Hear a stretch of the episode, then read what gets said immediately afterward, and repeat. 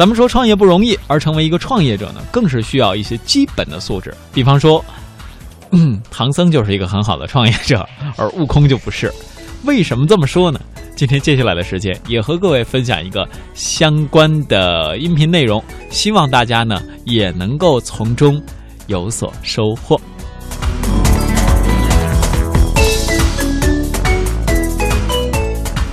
读《西游记》总有一个疑问：唐僧那么无能，为什么孙悟空非要带着他去取经呢？如果孙悟空自己去取经，不就麻烦少多了吗？后来长大了，工作了，先被人领导，之后又领导别人，总算明白了，原来唐僧领导孙悟空是有道理的。第一个东西，唐僧有而孙悟空没有的是崇高信念。唐僧在自己的崇高信念面前，丢掉性命都不会眨眼，而孙悟空就不会了。他能力很强，但是他没有坚定不移的信念，多次打退堂鼓。没有信念的人就不能给别人以信心，就不能给别人以动力。遇到困难就容易退缩，领导者都胆怯了、退缩了，团队就会散掉。而信念不够崇高也不行，自私自利的信念、小富即安的信念都会让别人离你而去。第二个东西，唐僧有而孙悟空没有的是无能。无能也是领导者的财富。唐僧因为无能，于是他就会欣赏有本事的人，能够包容能人们的其他缺点，才能找到三个有本事的徒弟来保护自己。如果唐僧神通广大，依孙悟空的个性，就不会愿意跟着他了。正是因为唐僧无能，所以孙悟空才有了用武之地，他也才有机会在取经途中充分实现自己的价值。我们看看能力很强的孙悟空，他本人在花果山的徒子徒孙全部都是饭桶，没有一个有用的。他本事太大，瞧不起其他有本事的人，于是其他有本事的人也就不喜欢跟着他。他自己太强，他的团队就变成了一群饭桶。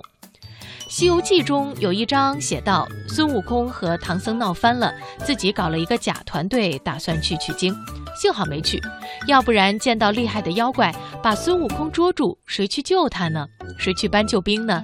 他自己的团队都是饭桶，只好看着自己的领导去送死，而唐僧就不会。别看他什么都不会，但是他却很安全。第三个东西，唐僧有而孙悟空没有的是仁德。唐僧的仁德之心，对妖怪都会怜悯生命，自然不会恶意的算计自己的下属。唐僧虽然利用三个徒弟保护自己，但是又绝对没有恶意剥削他们的意思，只是带领他们一同努力，共同成长，一起成功。最后，唐僧的三个徒弟也都有了自己的成就。唐僧也没有像赵匡胤一样杯酒释兵权，或者狡兔死，走狗烹。对比孙悟空，他的这种意识就差远了。他后来成了斗战胜佛，而他花果山的猴子们呢，还是一群猴子罢了。第四个东西，唐僧有而孙悟空没有的是人际关系。唐僧的前生就是释迦牟尼佛的弟子了，而孙悟空天生地造的一个没有任何关系网络的石猴子，虽然也拜了一位师傅，但是和师兄弟关系都不好，还被师傅赶走了。和牛魔王拜把子，后来又闹翻了。和东海龙王是邻居，却抢了人家的东西；和二郎神等一些天宫天将是同事，可是不给人家面子，后来还大闹天宫，踢了很多人的屁股。总之啊，孙悟空的人际关系不太好，而唐僧就不同了，他见到神仙就磕头，没有任何仇家。他不仅是如来佛的弟子，还是唐王李世民的拜把兄弟，人神两界的高层关系他都有。这样的人做老板，自然顺风顺水。社会是由人构成的，这个地球如果没有了人，一切财富、一切物质就没有任何的意义。人是这个世界上最本质的资源，是所有财富的创造者。一个老板如果懂得对外创造人际关系资源，对内创造优质人才资源，他一定是一个成功的老板。综上所述，唐僧比孙悟空多了哪些东西呢？那就是有崇高的信念，无能但是懂得用人，有仁德之心，具有良好的人际关系。